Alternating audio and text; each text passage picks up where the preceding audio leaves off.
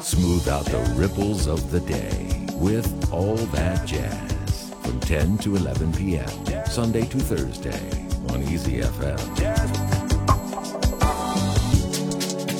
Back to the dewdrop. 今天节目当中，我向大家介绍一支来自丹麦年轻的电子爵士二人组合 Tiger Oak，他们是由吉他手和电脑编程 Lauritz 以及歌词创作和女歌手安娜组成。My name is Lauritz, uh, and I play in the duo Tiger Oak, the Danish musical duo. I'm an electronic musician and guitarist, and I produce all of the music that we release. And my name is Anna, and I'm the lead singer of the duo, and I write a lot of the lyrics in the music, and do the talking on stage sometimes. 我们现在听到的是 Tiger Oak 在2023年4月推出的首张专辑《Living and Living》当中的标题作品。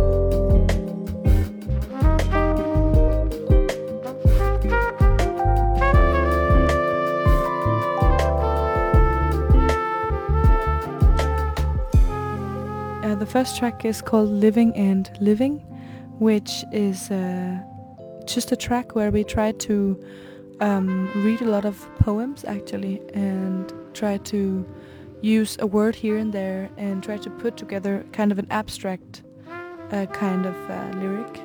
And we have a trumpet player called Peter Marot on it, and I think it's it might be one of the more jazzy songs on the album. 安娜说，这是专辑当中最爵士的一首歌曲《Living and Living》，是他们在三年前创作的，而他们的首次合作是在五年之前。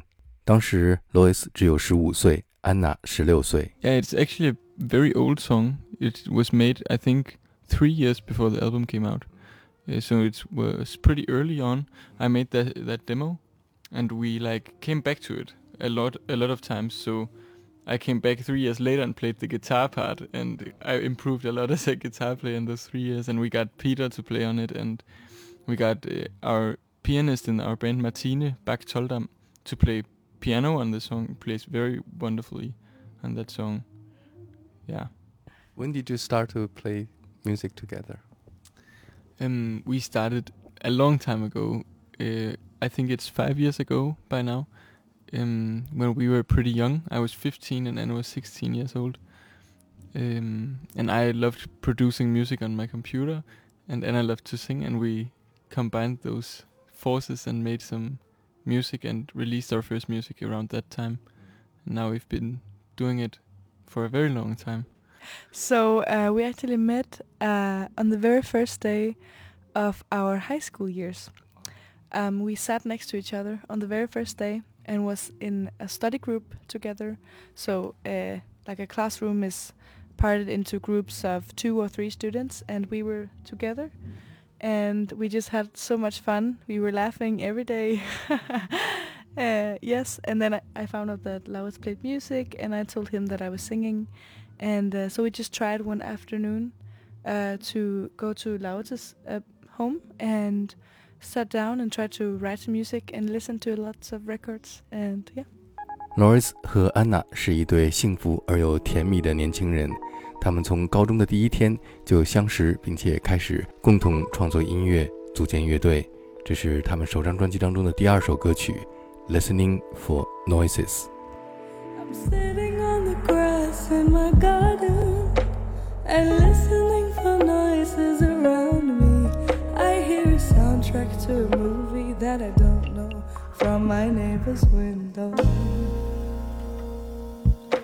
They've turned it off, I guess it was boring, and so I sit here and listen to nothing. Every evening has been like this lately lately.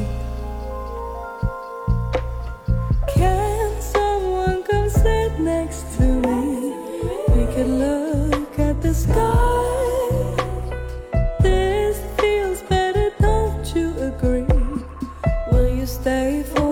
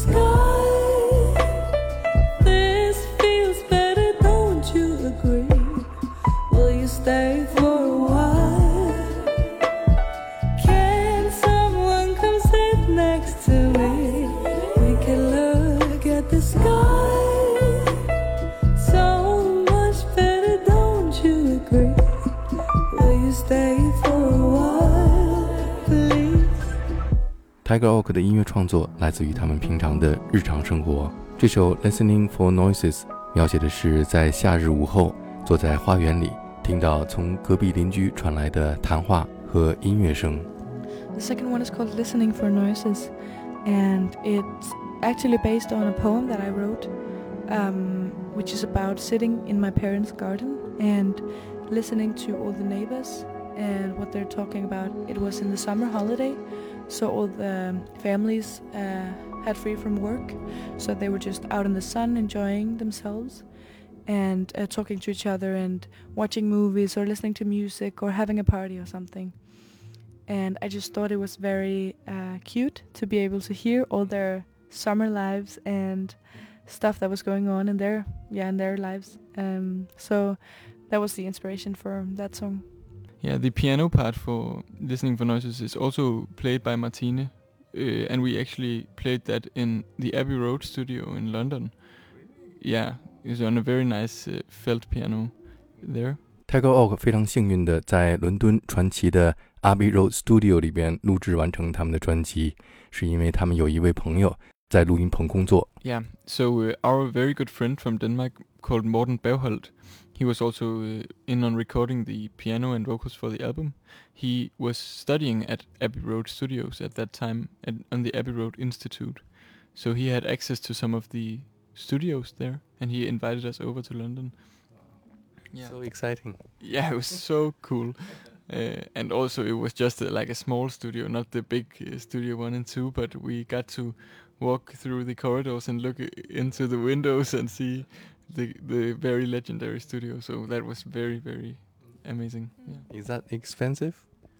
We actually got it for free because he uh, he studied there. So yeah, so nice. We rented a very cheap apartment in London because it was too expensive for us. So we lived, uh, Laurits and I, and then Martine, our pianist, in one room, uh, sleeping in the same room in three beds. And so we just went out every morning at nine o'clock to record, and then we just went home again at nine or at 10 mm-hmm. and um, yeah, drinking beers and recording. And I was sick, um, so it, it, was very much like I had to drink tea all the time to keep my voice warm. And but it was very very nice to be there, and yeah, mm-hmm. it was iconic place.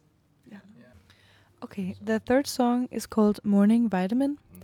And it's actually a song inspired by a photograph um, Laurits and I have been traveling a lot to Berlin in Germany. Um, actually, both of us have been there a lot since we were kids, and so every autumn we go there. And uh, so the song is inspired by a photograph of Laurits sitting on a cafe, drinking a cup of coffee, and uh, around him are lots of trees with uh, yellow and orange leaves and the sun is setting, so the light is very nice, and it's just such a there's such a vibe caught in that photograph. Uh, so the song is uh, is about that. Lawrence 和安娜经常去柏林旅行。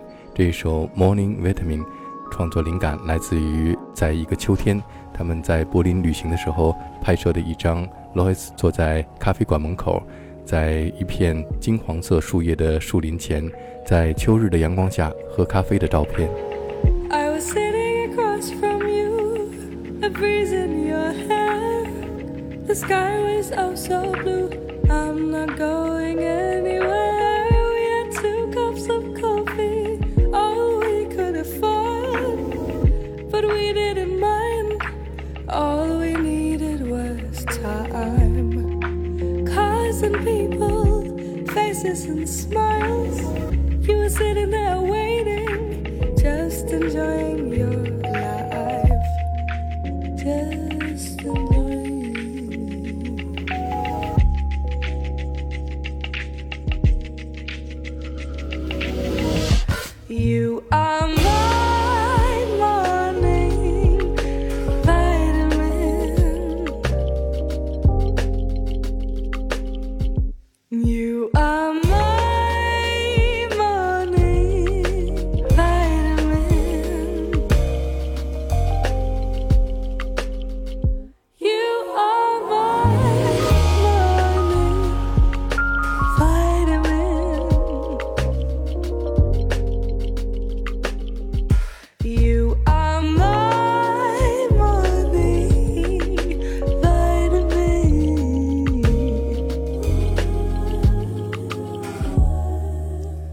I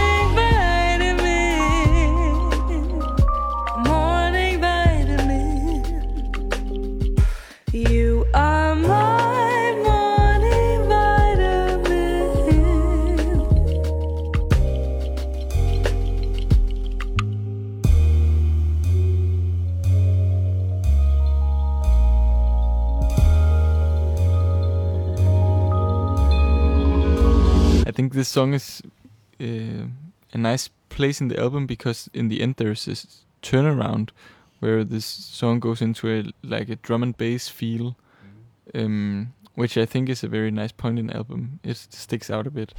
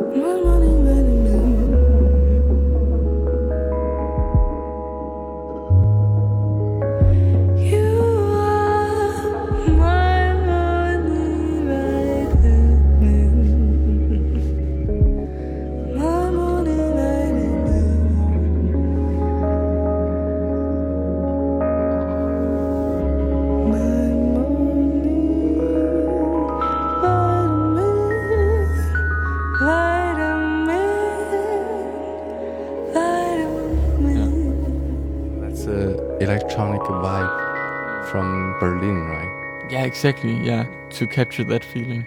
Exactly. So when you go to Berlin, have you been to some clubs? we haven't been clubbing that much. Only the jazz clubs, not the electronic clubs. The next song is called People, and it's actually about our friends. We, uh, Laurits and I, uh, have some very good friends who also uh, was were in the high school classroom. Uh, so we went to school with them for three years, and now we actually live with one of our best friends called Caroline, and we live very close to our other two friends, Peter and Job. Uh, we all live within like a kilometer, and we see each other like three times a week or something.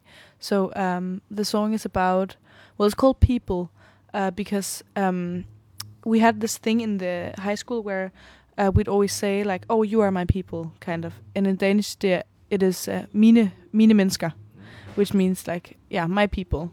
Um, uh, so it was just a thing that we would say that to each other, kind of um, saying that yeah, we belong together, kind of, and we were meant to be like best friends, all of us. So it's ju- it's about appreciating your best friends. 这是一首描写高中同学之间单纯而又美好的友谊的歌曲，叫做《People》。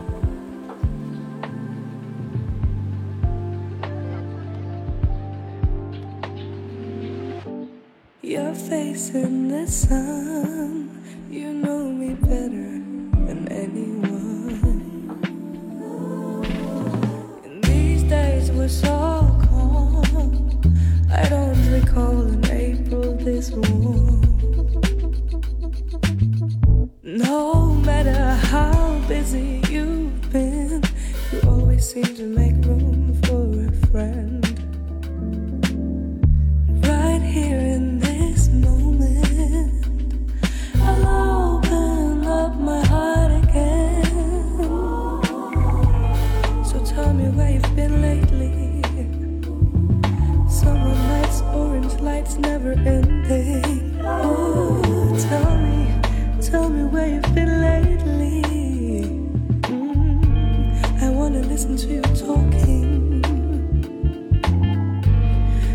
this is all I want to do is be with you.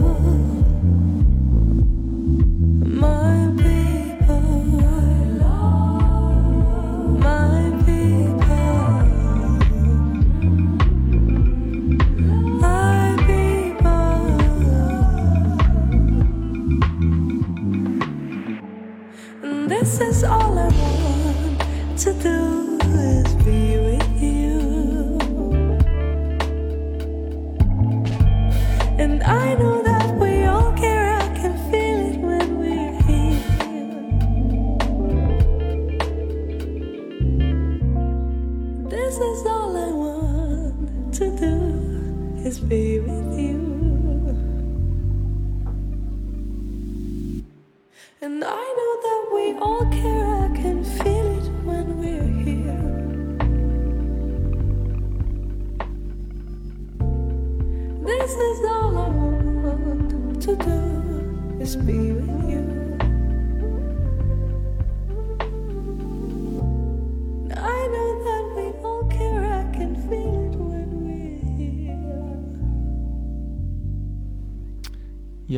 actually, in the beginning of the song, it starts out with uh, a sound bite of uh, our friends in the garden.